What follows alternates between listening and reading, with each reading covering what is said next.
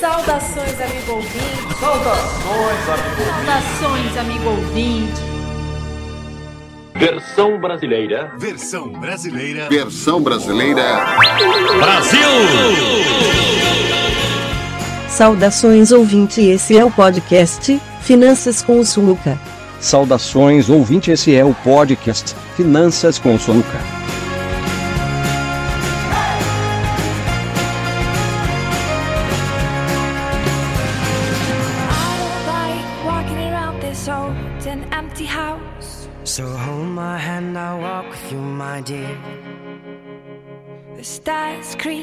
Sleep, it's keeping me awake. It's the house telling you to close your eyes. Seja muito bem-vinda, pessoa rica que tá chegando no podcast Finanças com o Suca. Sim, você mesmo, você mesma, porque afinal a riqueza, gente, está antes no pensamento do que na conta bancária. Você que já acompanha nosso podcast sabe. Eu sou a Diana Manente e este projeto aqui é parte do programa de educação financeira A Turminha do Sulca, vinculado à cooperativa de crédito Cicobi Credsuca. Mas esse episódio é um episódio muito especial, porque a gente vai falar de quem empresta a sua voz para emocionar, para encantar e até para arrecadar uma legião de fãs aí Brasil afora. Não é pouca coisa. O país é considerado como o melhor do mundo nessa área profissional. Te mete, Gabriela! Chega mais, Gabi! Que profissão inusitada que a gente trouxe aqui hoje, minha gente. Olá, eu sou a Gabriela, a professora da turminha, e eu confesso que eu tô ansiosa por essa nossa conversa. É um privilégio poder conversar sobre os bastidores da dublagem no Brasil. E hoje, como vocês já puderam perceber, o podcast está dominado pelas minas. É, sim senhor, sim senhora, hoje o podcast é das manas, é papo de mulher. Por quê? Porque o nosso amigo Filipinho não pôde estar presente, então nós convidamos a nossa colega Gabriela, que tá aqui fazendo as honras, e não poderia faltar uma convidada pra lá de especial que a gente vai chamar e ela mesma vai se apresentar e contar um pouquinho dela. A Tarsila Amorim Coelho, conta pra gente, Tarsila, como é que é essa história de ser dubladora? Seja bem-vinda! Meninas, oi quem tá ouvindo, muito obrigada, obrigada pelo convite. É, poxa vida, eu não tenho nem o que dizer da minha, da minha profissão. Eu amo fazer o que eu faço e, sei lá, é um, é um orgulho, é uma satisfação, tanto em termos de poder levar conteúdo de outros lugares para quem não fala o nosso, quem não fala outros idiomas ou para quem não consegue ler o nosso idioma direito, poder é, popularizar, né, democratizar o acesso à, à cultura de várias formas através da minha voz, assim, é uma profissão que eu acho da hora demais. Sem contar que a gente acaba entrando em contato com filmes que a gente curte, a gente também tá mais pertinho, né, da produção de coisas que a gente mesmo admira. Então, é, vou dizer, eu curto minha profissão, viu? Tenho um orgulho. Ai, Tarsila, e a gente também, viu? A gente é super orgulhoso do mercado da dublagem aí no Brasil, dos dubladores brasileiros. E eu queria que tu contasse um pouquinho de ti pra gente, pro nosso ouvinte. É, esse podcast, Tarsila, ele é direcionado para adolescentes, para jovens que estão ali na dúvida ainda, tentando escolher profissão. E eu tenho certeza, certeza que tem muito jovem, tem muito adolescente que já pensou em ser dublador. Mas a gente tá aqui, né, no sul de Santa Catarina. A gente está atendendo, digamos assim, no nosso projeto, no nosso programa, a gente atende aqui uma região é, do norte do Rio Grande do Sul até quase Floripa, aqui em Santa Catarina, tá? E tu tá falando aí de São Paulo, né? Que eu acho que é. que é assim um, um grande. Não, eu não sei se. Na verdade, tu poderia contar já isso pra nós. É São Paulo ou é Rio? Onde é que é o berço da dublagem no Brasil? Eu não diria berço, mas eu diria que a gente tem hoje o, os dois grandes polos da dublagem do Brasil estão em Rio e São Paulo, embora estejam começando a surgir estúdios e produtores em alguns outros lugares, né?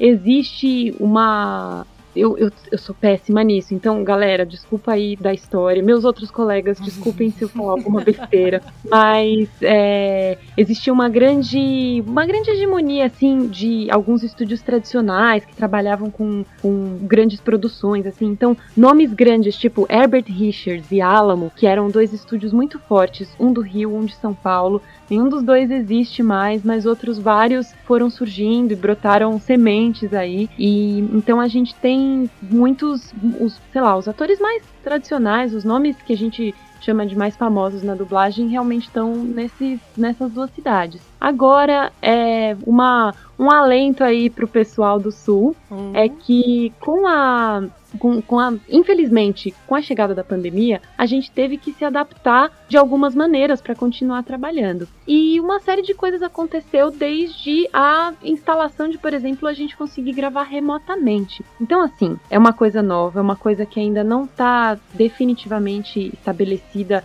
pelas leis que regem o nosso acordo. Depois eu falo disso para vocês, mas a gente tem na dublagem, eu acho que é o, é, a- é o segmento artístico que mais está regulamentado, onde mais a questão de cachê e pagamentos é regradinha, direitinho. Uhum. É, só que para trabalhar à distância, assim, ainda é uma coisa meio nebulosa, porque aconteceu de no passado, sei lá, a gente estava gravando um filme em São Paulo, por exemplo, e, e aí algum estúdio, não necessariamente é, agindo de, de bom caratismo, ia lá e falava: bom, o preço dos atores de São Paulo é meio caro.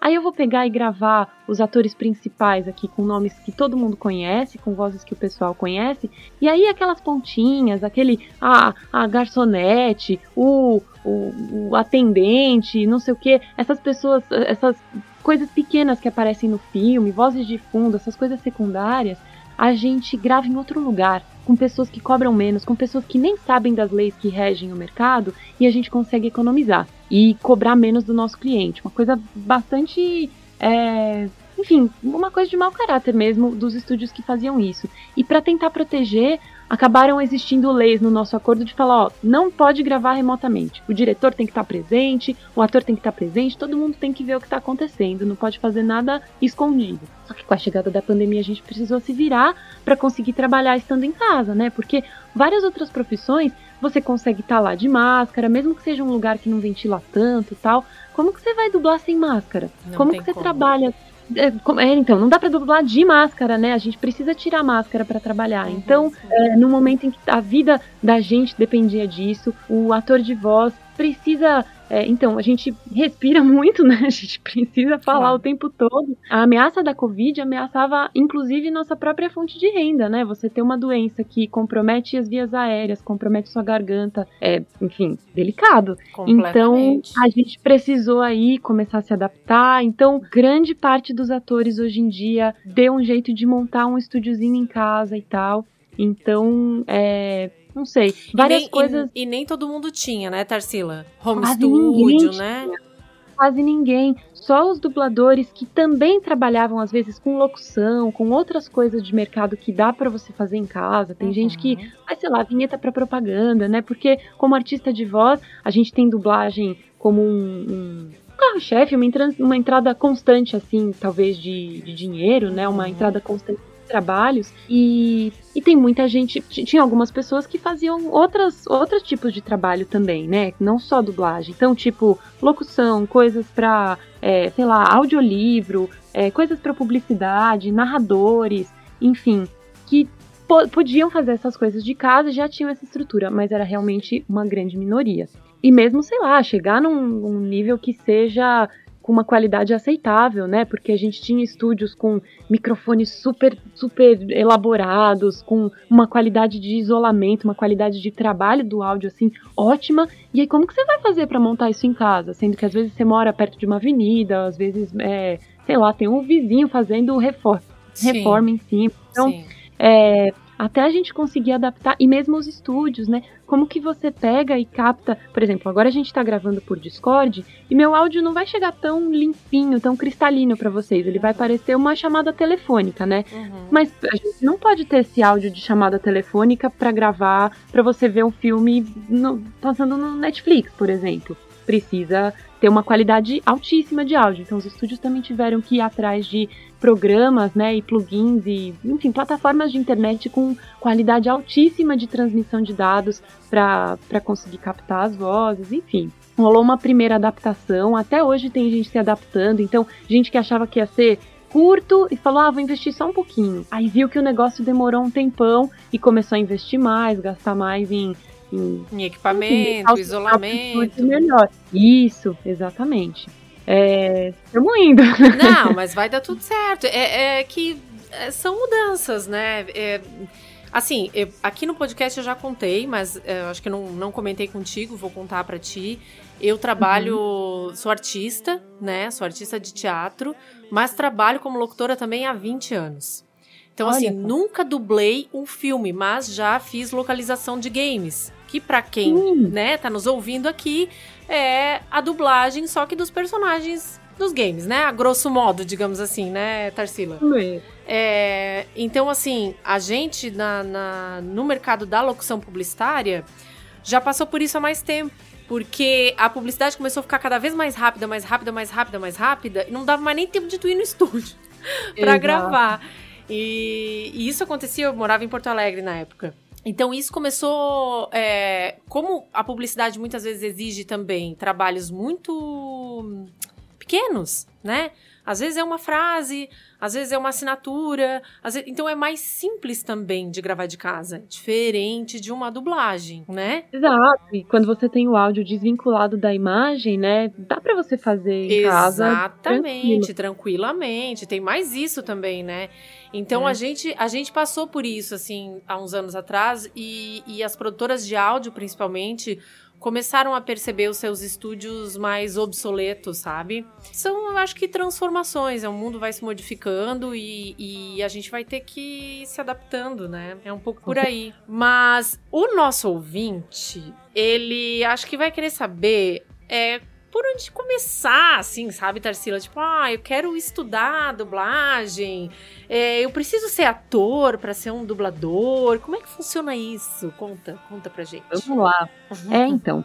A gente, bom, somos atores de voz, né? É, uma, é um segmento de ser ator, ser atriz.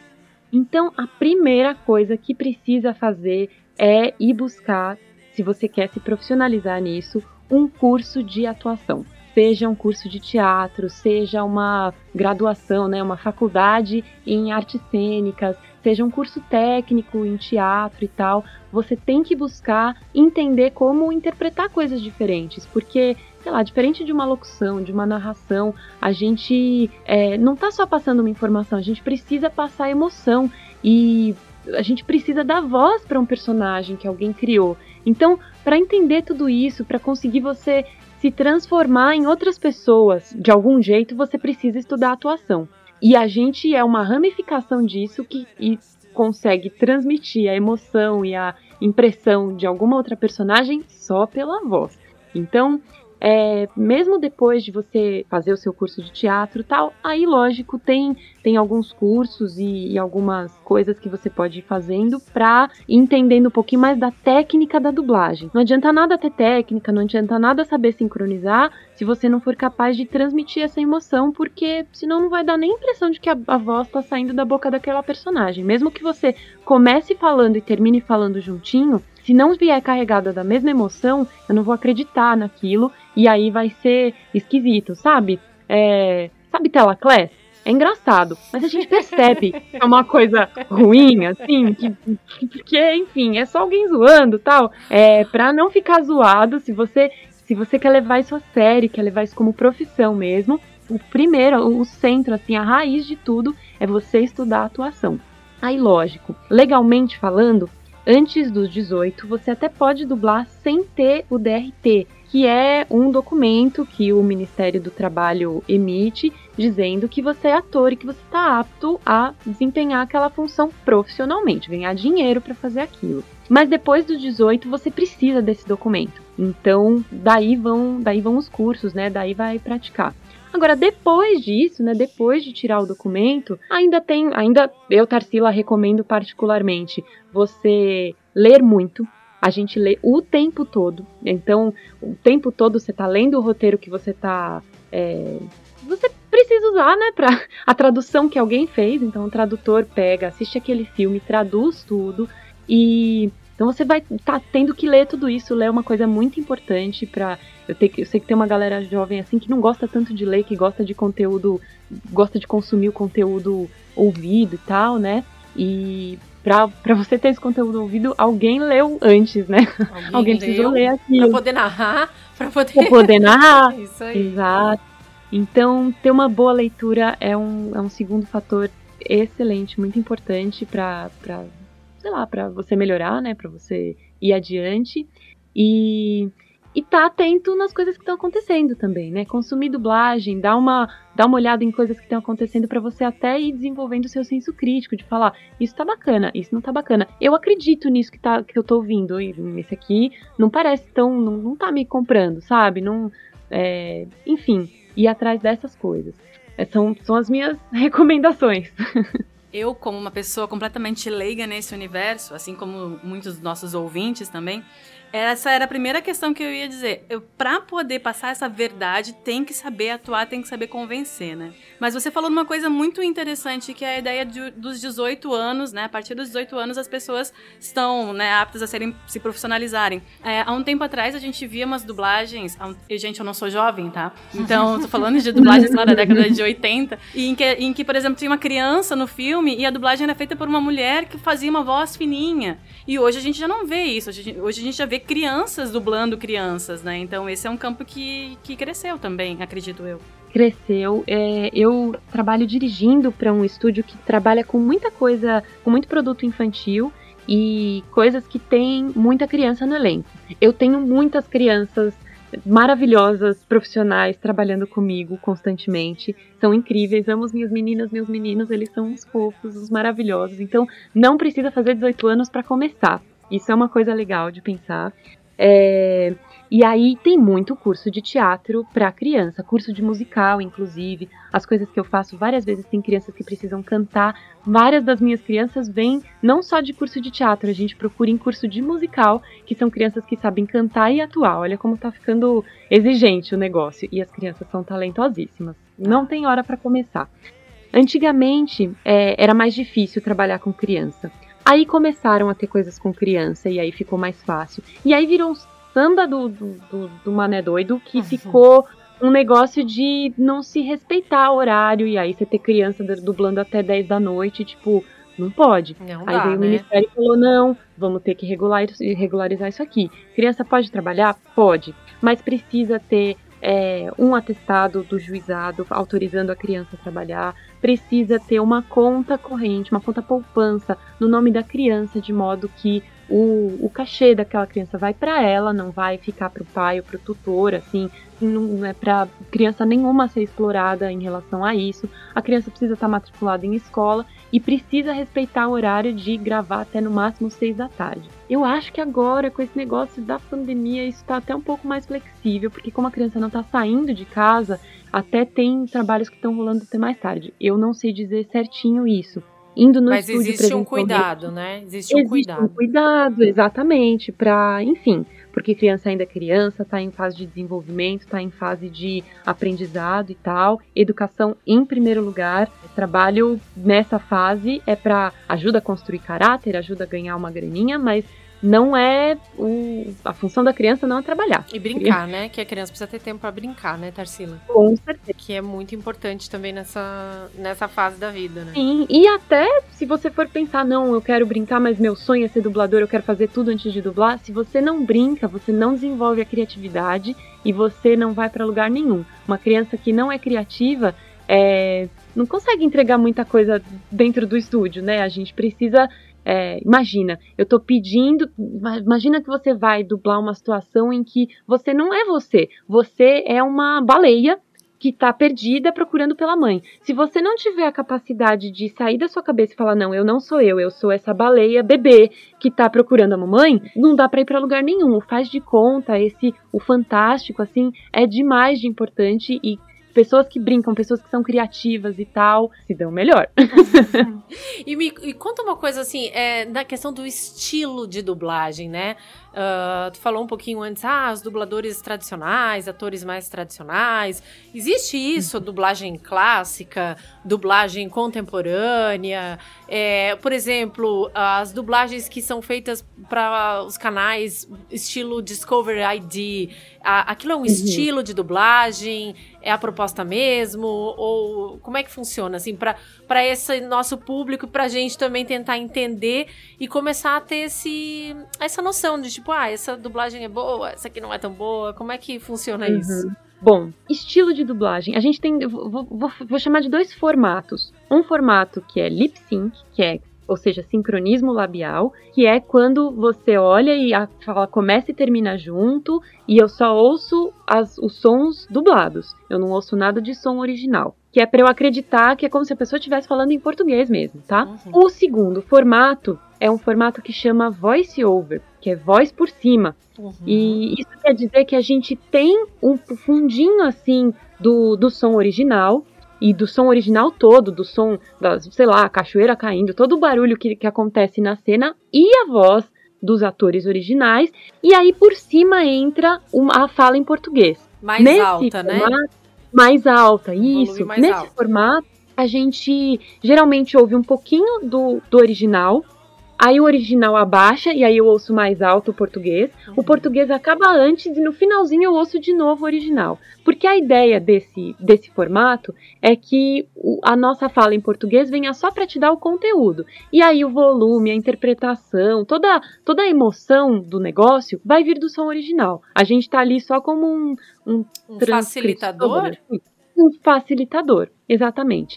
Esse tipo de formato costuma ter em coisas que são é, mais técnicas ou coisas que têm uma verba menor, porque é uma verba cara você pegar e refazer todos os sons do filme. Imagina, para você substituir a voz, você precisa substituir todo o áudio também. Então tem que ter alguém que pegue e crie todo esse to- todo esse universo de sons que não são as vozes para conseguir apagar todo o áudio original e substituir só as vozes em português, certo? Faz sentido, assim, pensando que é uma camada de, de cores e tal. Imagina que é um- um- uma foto, vai. Eu não consigo pegar e só colocar a, a minha carinha em cima da foto. Eu preciso criar todo aquele cenário por trás. Então, esse é o VO. Tem gente que voice over, né? O VO é o curtinho para voice over. Tem gente que olha voice over e fala: "Ih, isso aí tá esquisito, tá mal dublado, começou e terminou fora". É uma coisa feita para ser assim. É que é engraçado, né? Pois é, esquisito. E às vezes, como é um negócio um pouco mais técnico, fica um pouco mais frio, a gente acha que esquisito, parece que não tem emoção nenhuma. E, e então, mas é um formato que é pensado para ser assim. Isso é uma coisa. Aí vou, vou voltar para o lip sync, vou voltar para aquele de sincronismo labial. Existe um negócio que, sei lá, tem alguém que chega, até que, que o pessoal zoa e tal, de as pessoas falarem desse jeito. e aí. Então, esse negócio, eu, Tarsila, particularmente, acho que é uma caricatura, ninguém fala assim. Claro. Talvez seja uma muleta, alguém que, tipo, escute em inglês, que as pessoas falam com a voz numa colocação diferente. É difícil, gente. É muito difícil você ouvir uma coisa de um jeito e ter que falar de outro, tá? É. No final das contas, depois de um tempão, vários dubladores conseguem fazer isso com mais facilidade, mas no começo, quando você estiver começando, se você for começar a treinar a dublagem, é uma coisa que não é intuitiva. Então, não fica assustado se as primeiras coisas que você dublar, ou que você estiver brincando de fazer em casa, você falar: Nossa, não, não consigo ouvir minha voz, eu não consigo é, reproduzir direito, ouvir um negócio em inglês e falar o negócio em português, ou ouvir um negócio em espanhol e falar o negócio em português. Fica tranquilo, com o tempo melhora. Mas não é uma coisa intuitiva, não é uma coisa fácil. E o que eu acho é que várias pessoas acabam caindo nesse lugar de, sei lá, ser uma muleta, sabe? Do tipo, achar que a voz fica mais bonita, assim. E aí dá Enfim. uma impostada na voz. E dá uma encostada. Ao invés de deixar a voz fluir mais natural, ou de seguir mais o caminho da, da emoção, de tentar imaginar mesmo, se imaginar naquele contexto, vai uma coisa mais impostada. Exatamente, exatamente. Ai, peraí que você é sexy. Sei lá o quê. E só para concluir, é, eu não acho que existam nomenclaturas para esses estilos, mas assim, assim como a própria as próprias artes visuais foram mudando o jeito de contar histórias, né? A gente vê um filme, sei lá, feito na década de 50 e um filme feito na década de 80 e um filme feito agora, as técnicas de câmera são diferentes, as técnicas de microfone são diferentes, é, então, assim, você tem coisas que vão do menos natural ao mais natural e vão caminhando para isso. Eu acho que de algum jeito a dublagem vem acompanhando o que a gente recebe como produto, porque uma das características da dublagem é não reinventar a roda. Você tá só fazendo uma versão para alguma coisa que veio. E desde sempre, então não vou criticar trabalho ninguém de, de ninguém dos meus antigos dos colegas que vieram antes de mim, que faziam um trabalho um pouco menos naturalista, porque também os produtos que eles estavam dublando talvez fossem menos naturalistas e um pouco mais impostados, um pouco mais é, canastrão, assim. Uhum. Então, existe essa, esse compromisso com a fidelidade com o que você está fazendo no original. Qualquer dublagem que muda muito do original, eu acho que está fazendo um desfavor para a obra, porque não é para a gente brilhar mais que a obra, é para a gente construir junto, né? Para a gente trazer o negócio que alguém fez e disponibilizar aquilo para outras pessoas. É isso aí, assim, não existe a nomenclatura de diferentes estilos de dublagem, mas que a dublagem foi sofrendo estilizações diferentes ao longo do tempo, isso, isso é palpável. Essa, você encontrar o equilíbrio entre não brilhar mais que o produto que você está entregando é, é, um pouco difícil de pensar, né? Ainda mais quando a gente pensa naqueles dubladores que eles, eles têm uma personalidade forte, a gente ouve a voz e a gente já sabe que é o dublador daquele personagem específico ou daquele ator específico, porque aquele dublador uhum. ele já traz uma carga, uma, uma entonação que a gente já descobre de cara, né? Exato. Exato, exatamente. Mas, enfim, é uma coisa que não deveria acontecer. E, e, sei lá, tem, tem umas coisas também que se confunde às vezes o timbre da pessoa com a personalidade dele, né? E algum. É, a ideia é que o dublador seja o mais versátil possível a ponto de conseguir. É, mesmo tendo o seu timbre, né? A voz é a mesma, a pessoa é a mesma, mas ele conseguir, sei lá, incorporar várias personas diferentes. Tipo, não sei, o Johnny Depp que já interpretou milhões de personagens diferentes e nunca é sempre o Johnny Depp, né? Quando ele é Edward Mãos de Tesoura, ele não é o Willy Wonka e ele não é o, o Pirata do Caribe lá, o Capitão Jack Sparrow. Então, ainda é ele, mas é ele diferente. Então, mesma coisa com, com os dubladores, né? A gente pode até reconhecer, mas é, a ideia é que a gente se desconecte daquela persona, né? E crie personas diferentes, né? Tipo, personalidades diferentes para cada coisa que a gente está fazendo. Em relação às habilidades, né? Porque uh, essa coisa da voz tem muito isso. Ah, eu tenho uma voz bonita, as pessoas dizem que eu tenho uma voz bonita, então eu acho que eu quero trabalhar com a voz. Quem sabe eu vou ser locutor de rádio, ou então eu vou é, ser dublador. É, como é que tá essa relação da voz bonita com a dublagem hoje em dia? Voz bonita com dublagem é uma coisa que também já caiu em desuso. Assim, antigamente, quando a gente tinha galãs de cinema e aí o ator não tinha o que vou pôr bem entre aspas o que é chamado de uma voz bonita, né? Porque que é uma uhum. voz bonita? É uma voz aveludada, é uma voz grave, é uma voz, enfim. É, a gente tem voz para tudo. Personagem tem, tem todo tem tudo quanto é tipo de voz, né? Porque sei lá, o, o galã pode ter a voz entre aspas bonita e aí a gente tem o, sei lá, a, a, bruxa que tem uma voz mais estridente, que, entre aspas, não é uma voz bonita. O que isso quer dizer, né? Ter uma voz uhum, bonita. A gente precisa ter uma boa dicção. As pessoas precisam entender o que a gente está falando. Mas isso não quer dizer que a gente tem que falar como uma máquina, né? Você precisa ter, conseguir passar a informação, mas tem muita diferença de, sei lá, vou ficar um texto aqui. É, um texto aleatório, por exemplo, o dia tá bonito hoje, acho que vai chover, tá? Então, você pegar e falar, o dia está bonito hoje, acho que vai chover. Ou, o dia tá bonito hoje, acho que vai chover. Não fez muito sentido, né? Eu peguei uma frase meio. Não, não, não, alguém que gosta é, de Mas, enfim, acho é, que deu pra entender. É, você conseguir transmitir essa informação de maneira natural, de maneira que você fala, acredito que alguém falou aquilo e não que alguém está lendo isso atrás de um microfone dentro de um estúdio, é o nosso trabalho. Você tendo essa capacidade, sua voz pode ser estridente, aguda, grave, do avesso. Existe lugar para tudo, porque é isso assim. A gente assiste pega desenho, filme, novela, o que você quiser, existe uma gama de personagens diferentes, nunca tem uma voz só.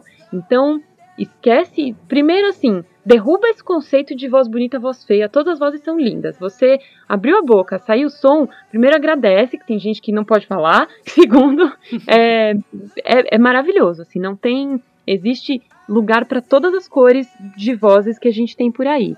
E agora, se você quer fazer disso sua profissão, só toma cuidado porque você vai ter que transmitir uma informação e começa com ter uma boa dicção e aí depois lapidando isso conseguir tra- eh, transmitir isso com, com a emoção necessária. Então, a gente é, até eu iniciei a pergunta antes, eu acho que meio que me perdi no meio da pergunta. Mas eu queria voltar nisso, nessa questão das habilidades do dublador, né? Então, assim, caímos, desmistificamos o conceito da voz bonita, ótimo, não precisa ter uma voz bonita, tem espaço para todo mundo. Mas a gente falou, tu falou né, numa habilidade que seria de leitura, que é importante. É, Tu falou na questão da dicção, que é importante. Tu traria mais alguma coisa que tu acha que é fundamental, assim, pro, pro trabalho do, de- da dublagem, do dublador? É, é fundamental saber ouvir. E saber ouvir de várias maneiras, porque você precisa saber ouvir o seu produto original para conseguir absorver o que é aquilo e retransmitir falando em português, né? Então, se eu não entendi qual que é a, a real emoção da cena, qual é a real energia do que tá rolando, eu nunca vou conseguir trans, tipo, digerir e passar aquilo através da minha voz. Então, precisa ser capaz de ouvir. E ouvir também a instrução do diretor.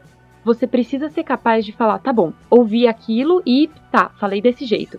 Tá um dia bonito, acho que vai chover. Vou voltar na minha frase. Aí o diretor vira e fala: Não, então, Tarsila, na verdade, acho que você entendeu errado. Ele não tá feliz de falar que tá um dia bonito, porque o dia bonito, na verdade, remete à mãe dele que morreu, então tem uma carga emocional isso. Você precisa falar isso de maneira mais triste. Ou seja, você precisa desconstruir a primeira coisa que você imaginou que fosse, tipo, pá, a primeira ideia, e falar, hum, vou ter que me adaptar. Então tem que ter esse desapego de, de você ser flexível e conseguir transmitir aquilo de um outro jeito. Pode ser que você tenha tido a melhor ideia do mundo, mas no, no, no filme inteiro, como você não vê todas as cenas, você- aquilo não era exatamente a ideia, então a gente precisa ser capaz de ouvir bem o diretor e ser capaz de ser plástico, né? De se é, modificar e falar, tá, tá bom, não era desse jeito, era por aqui. Então, a, a boa audição entra nesse lugar de você ouvir informações e de ouvir entonações e tal para conseguir transmitir da melhor maneira possível e desapegar se não foi ideia, se você não entendeu direito de primeira. É, deixa eu ver se tem mais alguma outra coisa.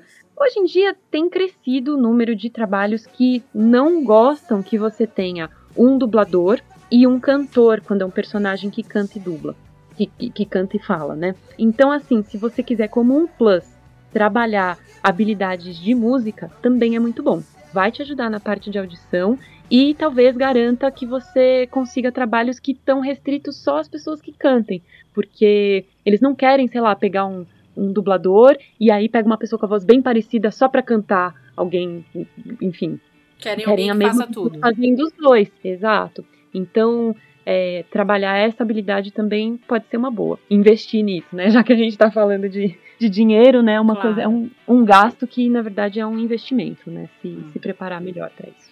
Olha só que interessante. Você falou sobre, às vezes, chegar um texto e você precisa né, saber colocar emoção nesse texto. Só que o ator que, que, que, que fez aquilo, né, na- essa obra original, ele estudou, ele se preparou, ele às vezes teve cursos, ele encontrou com o personagem original, ele teve várias dicas para poder fazer aquela emoção acontecer. E o dublador só tem a, o texto né? E a imagem, e ele precisa colocar a mesma emoção que o, que o ator original, né? É um desafio. E, tra- e levar isso só com a voz, sem ter necessariamente a expressão facial, é um desafio bastante grande, né? É um desafio grande, sim. E às vezes as pessoas até esquecem disso que você falou. Exatamente, assim, tem um tempo grande de construção daquilo, né?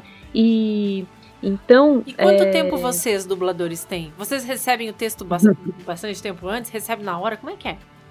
Recebe na hora. A Ui! gente não só recebe o texto na hora, como a gente só assiste o filme na hora e, e a gente assiste só as cenas onde a gente aparece. E mais, só as, as cenas onde a gente fala. Tá, então, mas a isso gente- por uma questão de sigilo, Tarsila?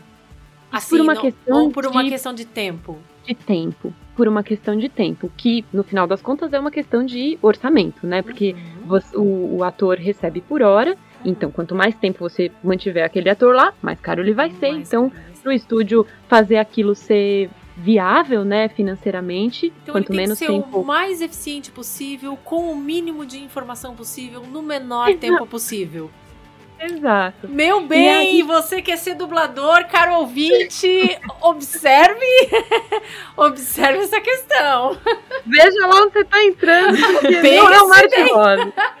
E, e tem uma questão interessante a pensar também, porque vocês recebem um texto traduzido e o tradutor ele precisa pensar muito no tempo da, da, daquela palavra pra caber direitinho na boca do personagem, E isso é uma coisa que eu ia perguntar também, Gabi. porque é, é- é, né? E se, e se o texto vem torto? E se você tem lá uma frase gigante numa personagem cabe? pequenininho? É, e se não cabe? Porque, assim, eh, quando eu, eu fiz localização de game, a gente passava por isso, tá?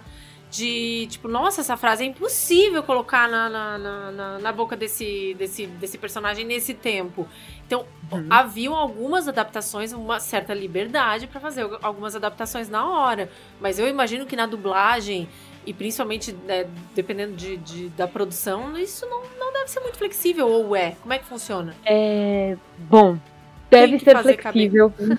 Tem que fazer caber. Tem que fazer caber. Simples assim. Tem alguns clientes que são um pouco mais rigorosos com relação a isso e mandam um texto revisado de um jeito que eles falam: não quero que mude uma vírgula daqui, só mude se for estritamente necessário. E tem clientes que são um pouco mais permissivos, um pouco mais flexíveis e que falam: não, o texto fica livre, contanto que você transmita a ideia, fique à vontade. Tem cliente, inclusive, que faz o oposto, que fala assim: você pode até mudar ligeiramente o conteúdo, contanto que o sincronismo esteja absolutamente perfeito, inclusive ao nível do formato que a boca tá falando para fazer aquela sílaba. Então, se é para falar é, tambor, Ah. E a palavra tambor, quem estiver ouvindo vai falar comigo, quando você fala tambor, os dois lábios se encontram. Que é diferente de você falar arara, que a Sim. boca fica aberta o tempo todo, que a língua bate lá no topo da- do céu da boca, mas a boca não fecha.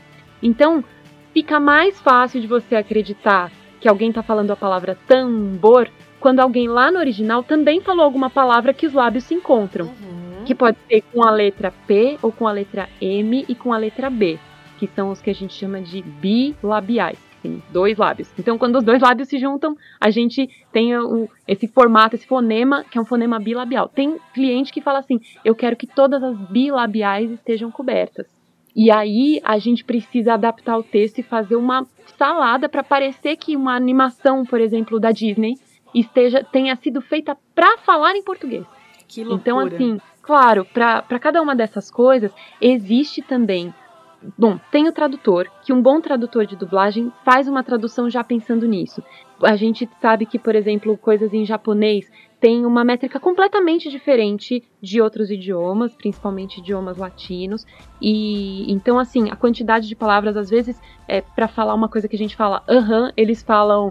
É, Watashi asteru, não sei das quantas, e aí você fala, caramba, eu preciso encher linguiça, né? É tipo, oi, tudo bem, como vai? Ufa, que dia maravilhoso. Assim, precisa botar um pouco mais de palavra aí, senão não vai dar, né? É, Porque dublar Então- o inglês, que você já tem mais familiaridade, é mais fácil, né?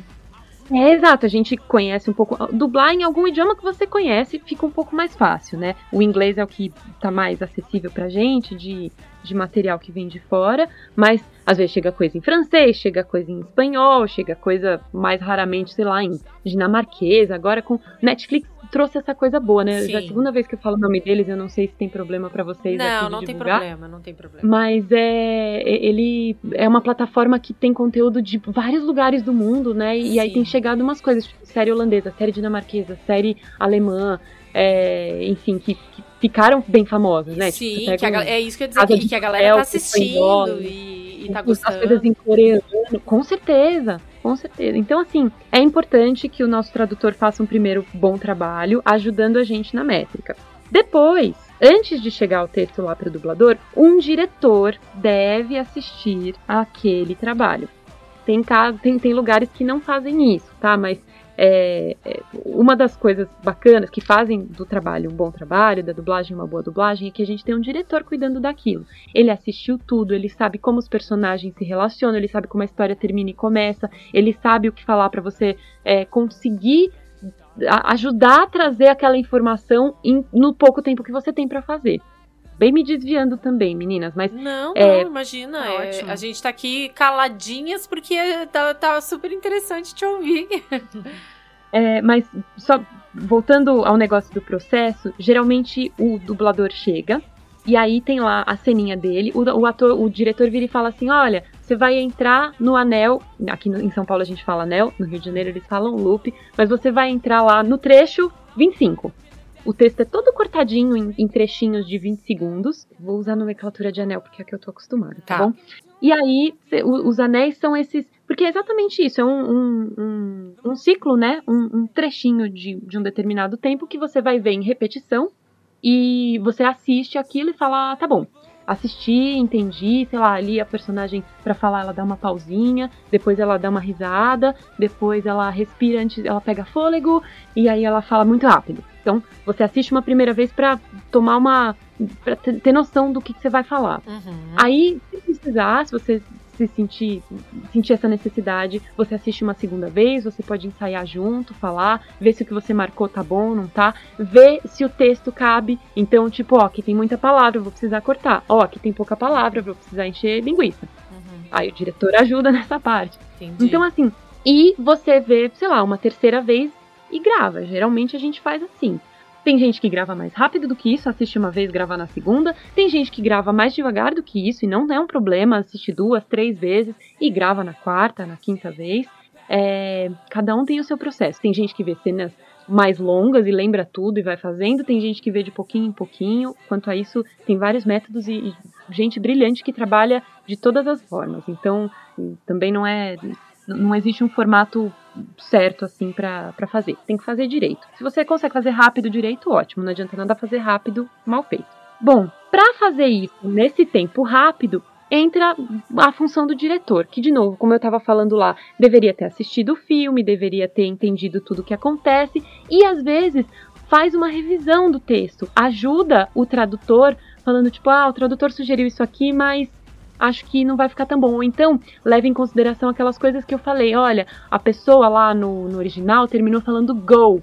E se eu, se eu lá, se eu boto vai e tem a boca de a e não de o, é, então, sei lá, a gente pode falar um, não sei, vambora. E aí a gente fica nesse o do bora, assim, sei lá, um exemplo. Nem sempre funciona assim, tá? Tá. É, mas é, aí o, o- o diretor vendo em casa fala: ah, a gente pode fazer isso e talvez fique mais bacana. Mas o, o ator, ah, então o dublador, na hora que tá gravando, também tem.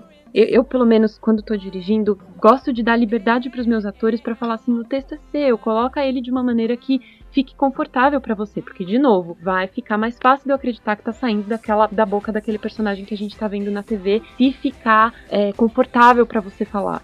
Então, eu nunca falo irado, eu falo da hora. Fala da hora, não fala irado. Não, não faz parte de você. Eu nunca falo irado nem da hora. Eu falo massa. Fala massa e pronto. Tipo, e, e, e não. Enfim, deixa aquilo de um jeito que fica confortável. Então, é, a menos que tenha alguma restrição, assim, é legal que o ator também tenha criatividade e jogo de cintura para olhar o texto e falar: hum, acho que vai ficar melhor se eu fizer de, de outro jeito. E aí entra a criatividade, entra a leitura. Quanto mais leitura e criatividade você tem, mais repertório você tem para sugerir coisas diferentes. Enfim, onde estávamos mesmo? Gabi tem uma Eu- pergunta. Eu queria te perguntar uma coisa que me surgiu agora. E se o personagem tem um sotaque específico? Se ele é lá do- de uma região específica dos Estados Unidos, ou se é um adolescente que tem aquelas gírias diferentes, como é que o dublador consegue trazer isso pra voz? Bom, isso também é uma coisa que, no final das contas, eu vou falar especificamente do, do estúdio onde eu trabalho, porque é, é o que eu conheço, né? A gente tem geralmente muita instrução do cliente. Depende do que o cliente quer fazer com aquilo. Tem vezes que os personagens têm sotaque no original e isso não é relevante para a história. Então, às vezes eles falam: olha, a gente não quer inserir um sotaque diferente aí, porque pode soar preconceituoso, pode parecer que a gente está falando que. Imagina que, sei lá, tem um personagem que é, faz só atrapalhada. E aí a gente pega e coloca um sotaque de uma região específica do Brasil no personagem que é todo atrapalhado. Vai que isso passa uma mensagem de que a essa região do Brasil tem gente que é mais atrapalhada do que outra, porque ficou característico que ele tem um sotaque, sei lá, de qualquer região do lugar. Então, assim, isso é uma coisa que é, é, tratada com muito cuidado. A menos que seja, sei lá, não, essa pessoa no original tem um sotaque francês. E ele precisa ter um sotaque francês porque as pessoas virem e falam: Desculpa, eu não entendi o que você está falando. Você pode repetir? Eu não entendi o que você falou por causa disso. Às vezes o, o cliente fala: Não, mesmo assim, eu quero que você adapte isso de outra, de outra maneira. Ignora que eles têm um sotaque diferente, faz a adaptação do texto de algum outro jeito. É, são escolhas estéticas, mas geralmente vem do cliente já, é isso? Vem do cliente, exatamente. A gente não anda tanto assim, a gente sugere, mas a palavra final é do cliente. Ele que está pedindo para ter aquele produto versionado, ele que manda como ele quer. Agora, para outro lado, eu vou trazer aqui uma questão que, aliás, gostaria até de compartilhar com vocês, especificamente por serem do Sul, por terem, às vezes, um sotaque, uma musicalidade diferente da minha, e é uma coisa que eu estava conversando com uma colega minha que é do Nordeste, ela é do Ceará, e que é esse negócio de como a gente só tem sotaque paulistano no final das contas, ou é carioca, né? Uhum. Nas, nas produções dubladas. Que isso acaba sendo quase que uma ah, uma, enfim, um rolo compressor, né? Uma homogeneização muito ruim nesse sentido de, de que a gente não tem outras cores, né? Outros sotaques do Brasil, assim. Por que, que é, sei lá, diferente? Por que, que a gente nunca tem um sotaque do Nordeste, um sotaque do Sul, um sotaque de Minas, um sotaque, sei lá, do centro do país, né? É, enfim, é uma coisa a se considerar, né? A gente incluir outros sotaques sem estigmatizar ninguém e Assim como a gente pega um filme americano que tem o sotaque do, do Nova, de Nova York, o sotaque do Texas e o sotaque da Califórnia, por que, que a gente não pode ter o sotaque do Amazonas, o sotaque do, do, de Santa Catarina e o sotaque da Paraíba todos misturados numa mesma produção, né? Gostaria de ter essa cor aí, fica, fica o meu apelo pro mundo. Então, eu, eu concordo contigo, eu acho que, que é Brasil, é, os sotaques fazem parte, e acho que sim, é muito é muito centrado em São Paulo e Rio de Janeiro. E tu sabe que é tão centrado que hoje, é, eu não sei pra ti, Gabriela, mas hoje eu já não acho estranho é, assistir uma produção, um filme do Rio Grande do Sul, por exemplo, com um sotaque bem carregado gaúcho, sabe? Mas uh, quando eu era criança ou adolescente, eu achava estranho é, assistir uma produção audiovisual com o sotaque da minha região. Que, que bizarro isso, Muito né? bizarro, porque eu tava tão acostumada a assistir coisas com sotaque é, paulista ou carioca que assistir algo com o sotaque da minha região parecia falso. é muito louco, é muito louco isso. E é uma coisa que com certeza precisa ser, ser desconstruída. Eu acho que é um assunto que tá em voga também, sotaque, né? Sim. E eu acho que vai mudar, tá, Tarsila? Eu acho que a tendência é mudar. A tendência, eu, eu acho que é esse mercado se abrir. Também. É isso aí. Já já vai vir uma discussão mais ferrenha, porque esse, esse assunto ele já tá começando a surgir, entendeu? Já tá surgindo em, em, é, em grande escala, já tá dando bafafá no Twitter. Eu, eu acredito que isso já já vai. A, a coisa tá prestes a, a, a, explodir, a eclodir, assim, uma discussão maior, mais relevante, mais até explosiva nesse sentido, eu acho, de destaque, sabe? Mas eu acho que, que venha, talvez venha de forma explosiva, mas que venha para mudar. Eu acho que é isso aí, tem que abrir, tem que abrir mesmo. É bom, uhum. é, eu acho tão gostoso ouvir o sotaque diferente, gente. Pois é, é rico, né? É enriquecedor e, e, faz parte da gente. E não é legal que ninguém, sei lá, venha trabalhar para São Paulo e tal, tendo vergonha do próprio sotaque, tendo é, essa, essa menina minha, minha colega de trabalho, minha amiga, ela falou assim: ah, me parecia muito uma violência quase ouvir alguém falar: ah, eu quero um sotaque neutro. Não faz o seu sotaque, faz um sotaque neutro. Ela falou: o que é um sotaque neutro, né? Assim, de, de, de, quem que falou que o sotaque paulistano é menos neutro, mais neutro do que outros, né? E, e ela trouxe até essa imagem de tipo, ela falava, ah, porque até quando você está jogando, quando, quando você neutraliza um oponente, quer dizer que você está eliminando ele, né? Ela falou, eu tenho que me eliminar, meu sotaque faz parte da minha prosódia, faz parte do jeito como eu falo, né? Eu não, eu não quero neutralizar quem eu sou, né? Eu, eu, isso faz parte de mim, né? É uma coisa muito séria, assim, pensar que alguém pode ter, sei lá, se sentir intimidado, se sentir vergonha da maneira como fala, que é genuíno, autêntico, correto e muito lindo. Que complexa essa história toda, né? É complexo. Entramos aqui num negócio que foi muito além de finanças. Polêmica! Tarsila, Tarsila, mas, mas o nosso ouvinte, ele quer saber. Como é que funciona? O, o dublador, ele chega no estúdio e ele tem lá uma cena, um romance acontecendo, os personagens estão entrelaçando as mãos, tem, tem é, uma declaração de amor, os personagens estão juntos. Os dubladores estão juntos também? Lembra que eu falei que você vê só suas ceninhas, você entra, o ator do, do diretor fala, você tá no anel 1, depois você tá no anel 7, depois você tá no anel 95, você vai, faz tudo que você tem que fazer, gravou, acabou.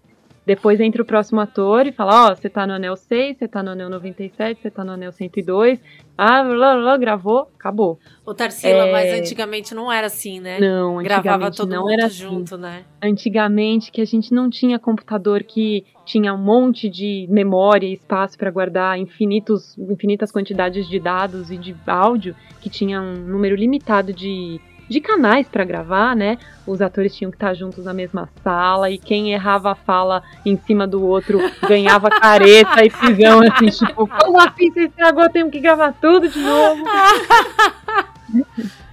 Obviamente, não, não em tempos de Covid, mas uma coisa que a gente ainda faz junto é o chamado vozerio, que é quando a gente precisa ter um barulho de pessoas falando que não se identifica de onde vem a voz, que é simplesmente aquele de, sei lá, uma praça de alimentação, ou um estádio de futebol, ou uma pessoa que tá andando na rua e tem barulho de gente falando no telefone e passando não sei o que, e o cara, o motorista do ônibus, enfim, é aquele barulho geral, assim, que você não identifica de onde vem, mas que ficaria estranho se não tivesse. Esse, para fazer, a gente, às vezes, enfim, antigamente, quando É, antes Covid, da pandemia, quando todo sim. mundo junto, não sei o quê, fazia-se todo mundo no mesmo estúdio, porque tudo bem gravar tudo no mesmo canal, e tudo bem se alguém errar um pouquinho, porque é um barulho que fica meio de fundo, assim, ele é pra compor, e não precisa ficar super inteligível, né, diferente do, do áudio que tá, do, do diálogo que tá em primeiro plano, que é o que vai contar a história.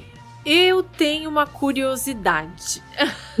Vá, Eu manda. acho que tu tem que contar pra gente e pro nosso ouvinte é, um pouco dos personagens, dos trabalhos que tu já fez ou do que tu já dirigiu, pra gente poder de repente sair daqui e quem sabe até chegar em casa e assistir. Vamos procurar a voz da Tarsila. Vamos lá, vamos lá. Ah, eu sou, eu sou muito displicente com isso, assim, eu vejo outros colegas meus super postando coisas e não sei o que, e eu falo, meu, eu não lembro das coisas que eu fiz, mas vou, vou tentar lembrar, até porque vocês me pediram pra pro- procurar antes, né? Bom, a, acho que meu, meu xodozinho mais recente de que eu dublei há pouco tempo foi a Dama, do Dama o Vagabundo, a versão é, Ela live é action. muito fofinha. Eu vou assistir quando É. chegar em casa, é isso. Ai, assiste, fala o que você achou. É, ainda no universo Disney, eu faço a voz da Cassandra do Enrolados Outra Vez, que é a série de desenho que veio depois do, do filme da Rapunzel. Aham. É. Também faço a voz da Gogo do, do Operação Big Hero. Ah, É, filme. Então, e aí eu vou te contar um segredo. É, esse filme foi gravado inicialmente com todos os dubladores. Aí é, vem o, o departamento de marketing da Disney e fala: então, seria interessante que a gente tivesse pessoas famosas fazendo o filme. E aí eles pegam e falam: ah, esse personagem aqui vai ser feito pela pessoa famosa X. Então, lá no, vi- no filme não é a minha voz. Quem faz a personagem que eu tô comentando com vocês é a Kéfera. Então, eu, eu gravei tudo, mas aí a Disney falou: não, temos uma pessoa famosa. A Kéfera foi lá, gravou. Ele- ela não usou minha voz como base, ela gravou do zero, tá? Então, é, não tô aqui criticando o trabalho da Kéfera nem nada, é uma escolha do cliente, mesma coisa. Eu ganhei pra fazer meu trabalho, ele não foi ao ar. Mas depois a Disney pegou e fez uma série é, derivada do filme. Então tem lá os desenhos todos que passam na TV, que tem no Disney Plus e tal. E, e aí fica caro fazer com uma pessoa que não tá acostumada a gravar, com uma pessoa que não. que foi fazer aquele trabalho especificamente por ela ser famosa, né? Uhum. Então, se ela aceitar gravar, que é o que aconteceu com um dos personagens desse filme até, que é, o- ele falou assim: olha, eu topo continuar gravando e eu topo receber o cachê que todo mundo tá recebendo. E ele continua fazendo a série, que é o Robson Nunes. Aliás, um beijo lindo, Robson Nunes, você é maravilhoso. A gente. Então, assim, como quando foi voltar pra falar, olha, agora é a série, a Disney falou, ó, não tenho grana pra gente fazer com, com o famoso. Tudo bem fazer com os atores normais? Tudo bem fazer com os, com os dubladores que fizeram o filme originalmente lá. Então, é, Mas acontece isso, né? Em Tarsila esse babado acontece, né? Às vezes assim, ah, eu preciso, eu quero colocar um famoso pra dublar, mas aí ele, esse famoso, ele não tem é, conhecimento ou técnica suficiente, ele só tem a fama e aí acontece ou é, ou é fofoca que ele grava em cima do que o dublador gravou e não Não, é isso, isso não. mito Isso- ou verdade. Mito ou verdade? É, não vou dizer não 100%, porque eu já vi acontecer uma vez de alguém dublar, um, um- dublador pegar, fazer todo o filme, e aí o famoso precisar vir e fazer, é, e não conseguir. A pessoa tava se debatendo, coitado, tava suando frio. A gente grava uma média de 20 anéis por hora. Esse cara passou uma hora e não conseguiu fazer dois anéis. Ele tava Caramba. é, tava penando. Ele falou: socorro, eu não tô conseguindo, não tô conseguindo. E aí o diretor falou: olha, é, eu não podia fazer isso, mas tá aqui, ó. Eu tenho o, o áudio do dublador original. Você quer ouvir? Ele ouviu uma vez ele. Por que que você não fez isso antes? e aí ele conseguiu gravar 10 anéis por hora. Nossa, em cima da, da dublagem e não do O original. dublador já tinha feito. Exato. Ele fez, Mas- bastante- fez um copy. Ele fez um copy. Ele não exatamente. era um dublador, né? Uh-uh. É. É, mas via de regra, é, quando os famosos são convidados para fazer, eles não têm a, o gabarito ali, o, o- a colinha de ter a voz de um dublador que já tenha feito aquilo para eles fazerem igual. Geralmente o diretor vai lá e se mata. E aí o estúdio fala assim: olha, cliente, você quer o cara X, tudo bem, mas eu vou precisar do tempo Y para fazer. E eu vou precisar da grana tal. E aí, se o cliente fala, não, tudo bem, eu banco, tudo bem, você banca. Aí vai demorar um tempão. Aí a gente não tá mais falando de eficiência. A gente tá falando do que você quer, certo? Claro. Então é isso. Assim, ah, eu quero um, um macarrão recheado com sola de sapato e orelha de livro. Ah, tá bom, beleza. Não vai ficar bom, mas é assim que você quer? É assim que você quer, a gente faz. E quais as falas? Tem alguma fala é, de personagem, assim, que foi dublado, que se tornou inesquecível pra ti? Porque eu tenho. Eu sou apaixonada pela dublagem da Dory, do Nemo. Eu sou apaixonada. Eu, assim, é, eu já assisti. Eu sou apaixonada pelo filme, né? É, já assisti Uhum. inúmeras vezes e, e ainda assisto, volta e meia, vou lá, pego assim de novo. E sou apaixonada pela Dory, conheço as falas já, fico dublando, fico, assistindo o filme e, e dublando junto, assim, brincando, me divertindo. Eu, eu acho o máximo. Tu tem alguma relação com alguma obra, assim? Até mesmo que tu tenha feito, ou, ou de algum outro dublador. Olha, é muito mais fácil a gente se identificar com coisas que a gente não fez trabalhando, viu? Imagina. Geralmente as coisas de trabalho a gente faz uma vez e não volta mais, assim, é até, dá até dó, porque você vê pessoas chegando e falando, ah, eu faz a voz de tal coisa, eu, eu não lembro. Não lembro mais. Mas eu tenho sim, é, a, eu, eu sou mega fã de Lilo e Stitch. E eu tenho várias falas decoradas de Lilo e Stitch, assim. Eu, eu e a minha irmã, a gente brincava de falar, a gente via o filme juntas várias vezes, quando pequenas e tal. Então, é, Lilo e Stitch é um desses filmes que tá no meu coração e que eu tenho várias falas de cor. Aliás, você falou de, de Procurando Nemo, né? E outros que eu penso, é, é, é muito difícil desconectar do universo Disney. Eu, Tarsila, assim, eu gosto. Fez parte da minha infância, da minha adolescência e agora faz parte da minha vida. é, Adulto. adulta, porque, enfim, eu trabalho num estúdio que faz a maioria das coisas deles, então eu tenho muita, muita coisa de Disney o tempo todo comigo, assim, não tenho como me desvencilhar e sei que os caras fazem bem, assim, o trabalho, o trabalho é bom. É muito bom. É, muito bom. É, enfim, eu, eu fico, fico remedando também as falas de Lilo. A gente vai ter uma lagosta! Lilo Solelé, a gente tem porta de cachorro? Não, não, a gente tem porta de lagosta? Não, tem porta de cachorro. A gente vai ter um cachorro. Eu, tipo... e aí tem que falar com sotaque onde eu ouvi gravando. é isso, Claro, assim. claro. Tem que ser. Não, eu, ia- eu ia falar que é, a animação brasileira, a dublagem da animação brasileira, ela é perfeita, né? Eu, eu assisto filmes legendados, eu assisto filmes dublados, mas as animações é só dublada. Eu não consigo assistir a Tudo animação com o áudio original, porque a dublagem brasileira ela é maravilhosa nas animações. É, eu tô agora numa fase que, que tô com um bebezinho de um ano e nove meses, né? E aí é, começou a, a pintar ali. é, não assiste muita tela, aquela coisa toda e tal, mas ah, um pouco assiste, né? E aí aparece muito a Moana, começou a aparecer muito a Moana. A gente tem uma relação muito próxima também com praia, com mar, a gente gosta muito. E ele se encantou com a Moana, né?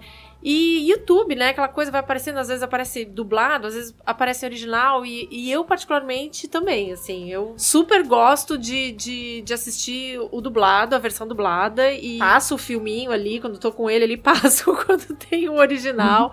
gosto de ouvir, gosto de ouvir o nosso idioma, gosto de ouvir nossa dublagem. É um. Olha, acho que, que realmente, assim. Isso é, é uma verdade também? Ainda, o Brasil ainda tá no, no top do, da dublagem no mundo, Tarsila? Brasil ainda tá no top da dublagem no mundo. Que legal. O Brasil faz muito bem. É, e é muito normal você ver algum ator que fala assim: ah, eu vi a minha própria voz dublada em tal e tal e tal idioma e o meu favorito é o brasileiro, sabe? É uma coisa é, bem reconhecida. Que assim, legal, né? legal, que que legal. Parabéns. Parabéns pra Valeu. ti e pra todos os teus colegas. Obrigada. E escuta, áreas de atuação, assim, o nosso ouvinte, ele gosta muito, né, Gabi? Sim. É, de saber, é, assim, ai, tá, mas olha só, poxa, meu sonho, queria ser dublador, queria ser não sei o quê, mas será que eu vou conseguir viver disso? Dá pra sobreviver disso? Como é que é, né? Eu vou come... quando eu começar, eu... eu- como é- como é que é esse mercado, assim, falando um pouco de mercado de trabalho. A gente falou um pouquinho da questão da regionalidade, né, que ainda tá muito centrado em Rio São Paulo. Isso ainda é uma realidade, né, Tarsila? Apesar de estar se abrindo essa nova possibilidade, que ainda tá, né, devagarinho, assim, se estudando. Mas, assim, dublador vai trabalhar com dublagem. Ponto. É Ponto. isso, O né? dublador vai trabalhar com dublagem, ponto. E depois de determinado tempo de experiência, depois de determinada. é, enfim. Aliás, hoje em dia tá até regulamentado isso, antes era uma coisa um pouco menos. um pouco mais arbitrária, assim. é, mas hoje em dia tem, inclusive, a. Não dizer que promoção, mas enfim, é, você sendo hábil o suficiente, né, capacitado o suficiente, você pode receber a responsabilidade de ser diretor em dublagem. É, mas é uma coisa que, eh, enfim, você não deixa de ser dublador pra ser diretor, né? É uma coisa que você faz é, Faz junto. concomitantemente. Às É, vezes faz junto. dubla, às vezes dirige.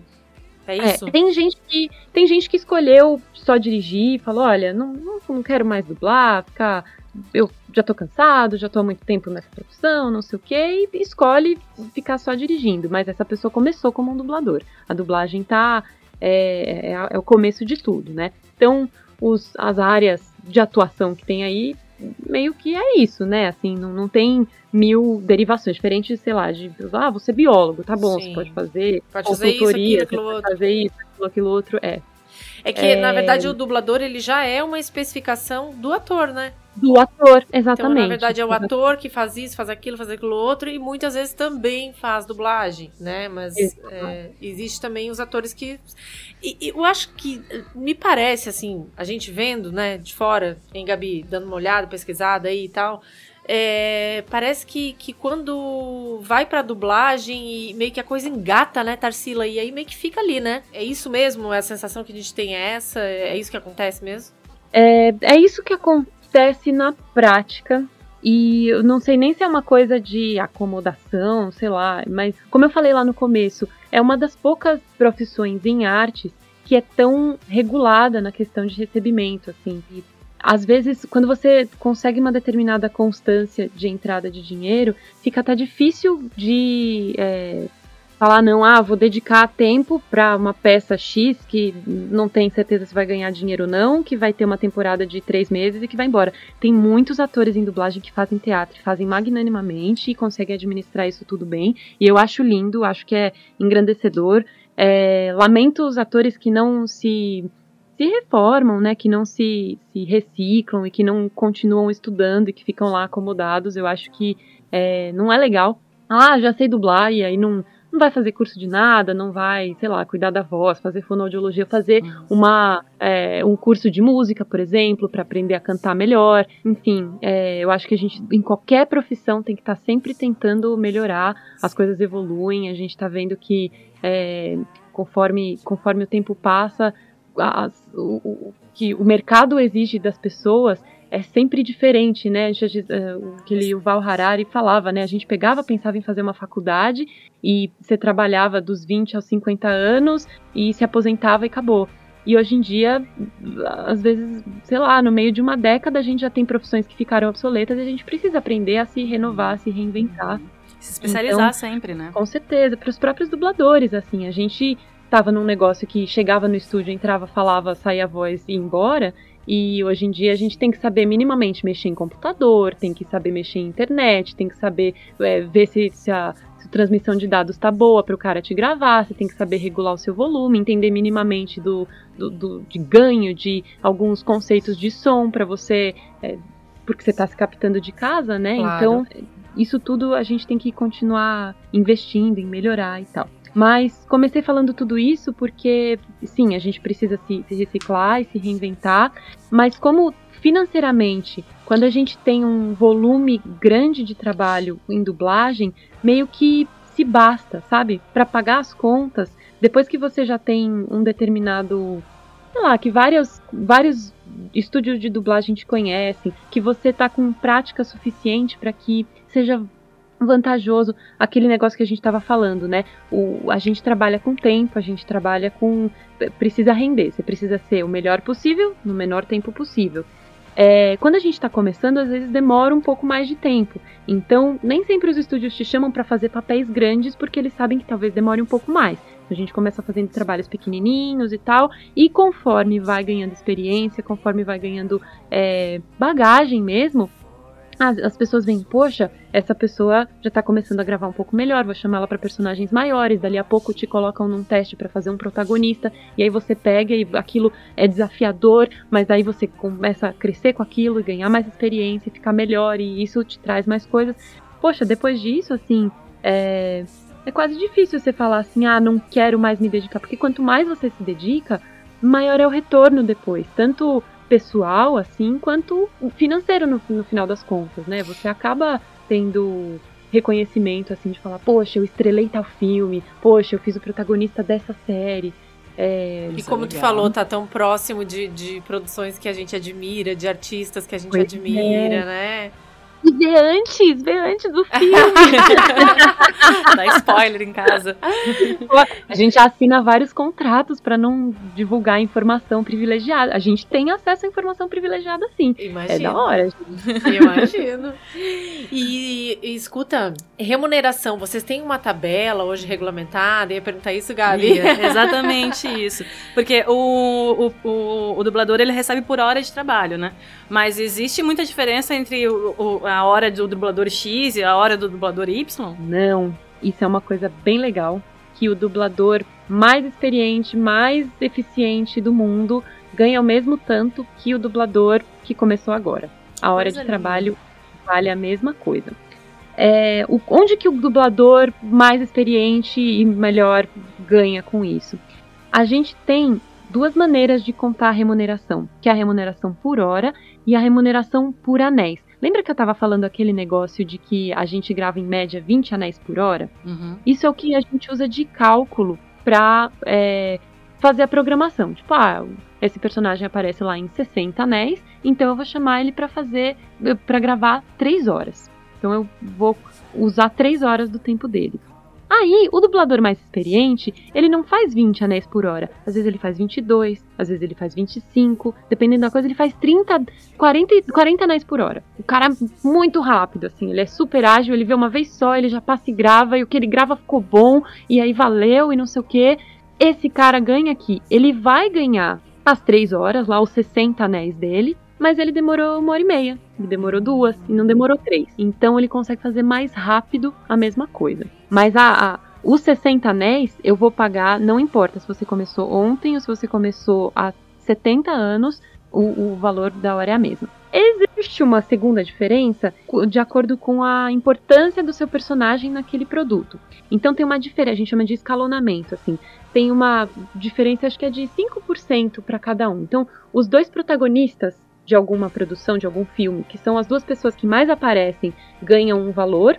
Aí, os dois coadjuvantes, que são, sei lá, a terceira e quarta pessoa que mais aparecem, ganham um valor que é 5% menor. E todo o resto que aparecer, que a gente chama de apoio, vai receber um valor que é 10% menor do que o, o protagonista. Eu não vou nem falar em valores aqui, numéricos, porque existe uma diferença hoje em dia do valor que se paga em São Paulo e do valor que se paga no Rio.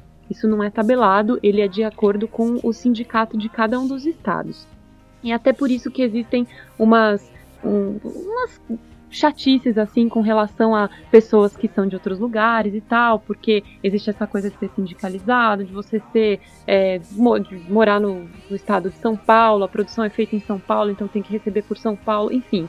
Tem umas chatices de burocracia aqui que eu não vou entrar em questão e que eu espero e rezo que a gente chegue a um acordo que seja um acordo nacional e que não importa onde você está, porque convenhamos, né, gente, com internet, tanto faz eu estar em São Paulo ou nas Ilhas Fiji, que se eu estiver falando português e falar e, e fizer o trabalho pagando certinho e pagando os meus impostos, enfim, é, acho que tá tudo certo, né? Tanto Claro. faz onde tá meu IP, certo? Certo, Uhum. certo. Exatamente. Mas assim, se você tá em São Paulo e você recebe por São Paulo, todos os estúdios vão te pagar aquele mesmo valor por, por hora de Uhum. trabalho, por anéis e tal. Exatamente, Uhum. exatamente. O valor de São Paulo é tabelado e aí a cada ano a gente faz um.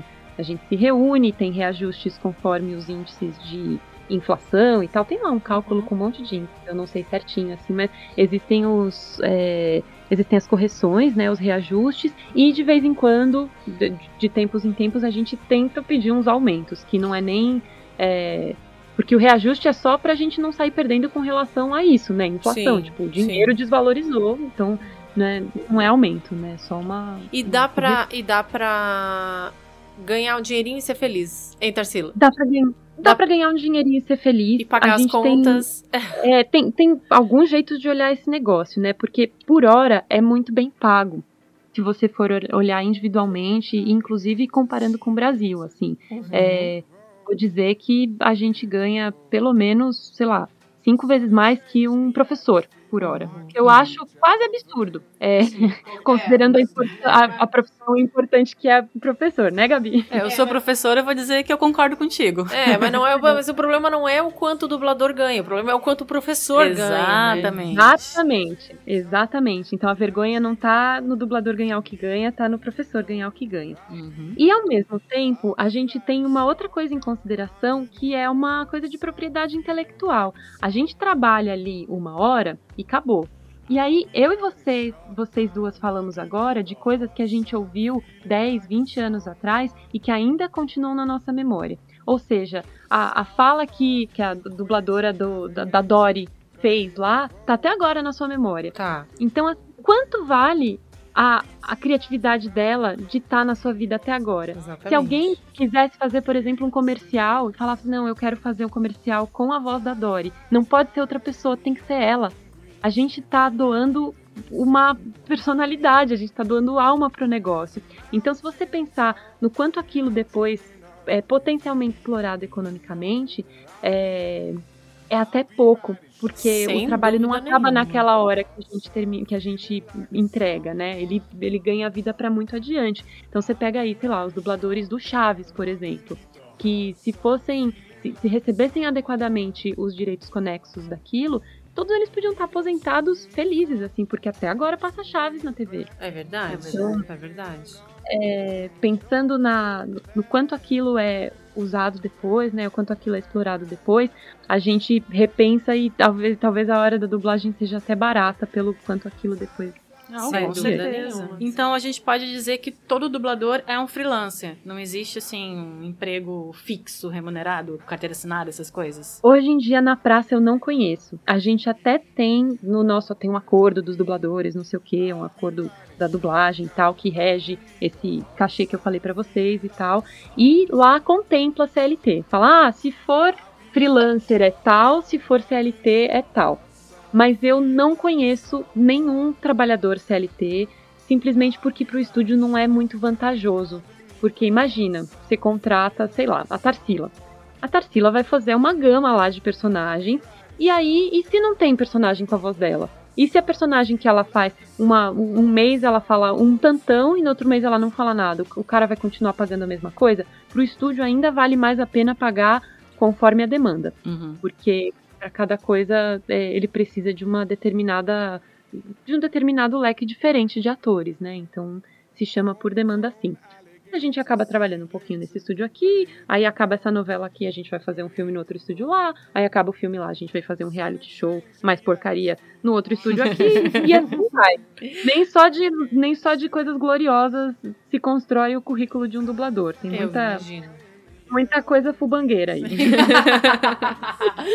E é nessa fubangagem que a gente vai ter que se despedir, Tarsila. Olha, o papo foi Gente, é uma muito. dubladora pra entrevistar, o negócio dura 15 anos. É eu sou 15 paga pra anos. falar. E eu não quero, não quero parar de falar nunca. Não é até Obrigada amanhã? Isso não é até amanhã. Olha, mas a gente tá programando um podcast 24 horas de finanças com o Zuka. Então a gente já sabe quem é que a gente vai convidar pra esse. Mas foi um prazer te ouvir, Tarsila. Foi muito bom. Tarsila, Oh, muito obrigada. legal. E olha, a dublagem com certeza ela tá no imaginário de muito jovem, de muito adolescente. Ela tá no imaginário de muito adulto. Tem muita gente que tem curiosidade, tem muita gente que é fã, tem muita gente que brinca em casa. É, é uma profissão que, que encanta, né? Que encanta as pessoas. Então, assim, parabéns pelo teu trabalho. É, obrigada por todas as informações é, que tu entregou hoje de uma maneira muito generosa. Elas são muito valiosas. Eu tenho certeza que esse episódio vai bombar, Gabi! Vai, tem vários ouvintes que vão procurar agora qualquer curso de teatro pra começar a pensar em ser dublador. O episódio das manas no Finanças com o Suca. Felipe, eu te amo, mas ó, consegui. Tomei teu lugar. Só hoje, só hoje.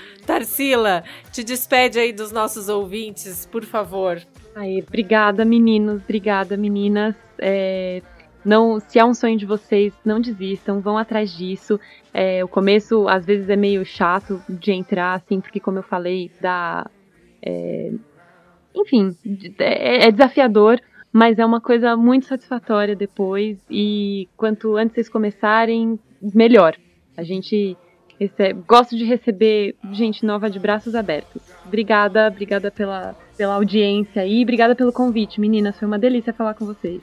Antes da gente se despedir pra valer, eu quero deixar aqui é, um recadinho das nossas redes sociáveis, né, Gabi? Nossa, Então, sim. assim, o programa Turminha do Sulca está no podcast Finanças com o Sulca, em todas as plataformas de streaming, mas a gente também tá no Facebook, no Instagram, arroba a Turminha do Sulca. A gente tem um canal no YouTube com muito vídeo, conteúdo de educação financeira.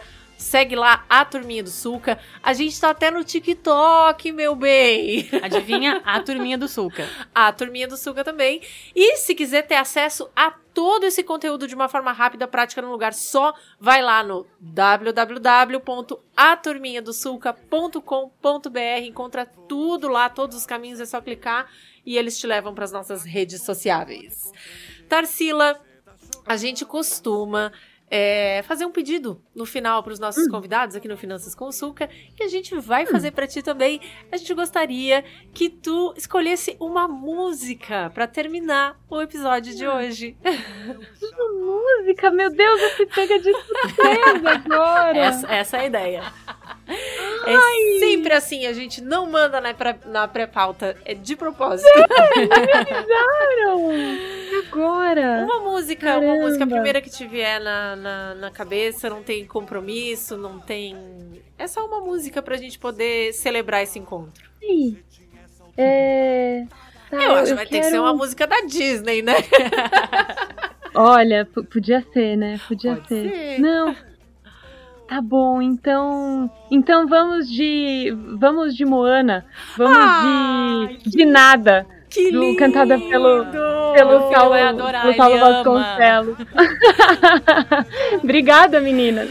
Obrigada, Tarsila. Então aí, terminando o podcast Finanças com o Suca, ao som de Moana, a música já tá rolando. Um beijo, Tarsila, um beijo pra você, ouvinte, que ficou até o final. Gabi, obrigada pela parceria de hoje. Eu que agradeço, foi um prazer, como sempre, estar aqui com vocês e vou voltar mais vezes. Então, até mais, gente. Tchau. Obrigada, Tarsila. Tchau, Tchau. meninas. Valeu. Mata o chão, a força mal e chamando atenção. Manda um dia bem fundo no chão. Brota o coqueiro, olha o coco na mão. Mal me disse como é que tem que ser. As minhas férias ninguém deve interromper. E essa obra de arte aqui são as lutas que um dia eu venci. Eu sou o tal, sempre estou no comando. Olha só, que mal e tá sapateando.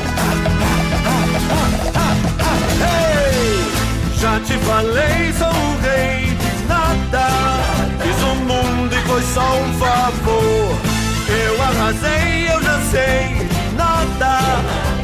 Mas toda minha hora eu já vou. Pode dizer, meu bem, de nada. Pelo barco que emprestou, eu vou bem além, além de nada. Sou mau e mais não sou nadador. De nada. Obrigado!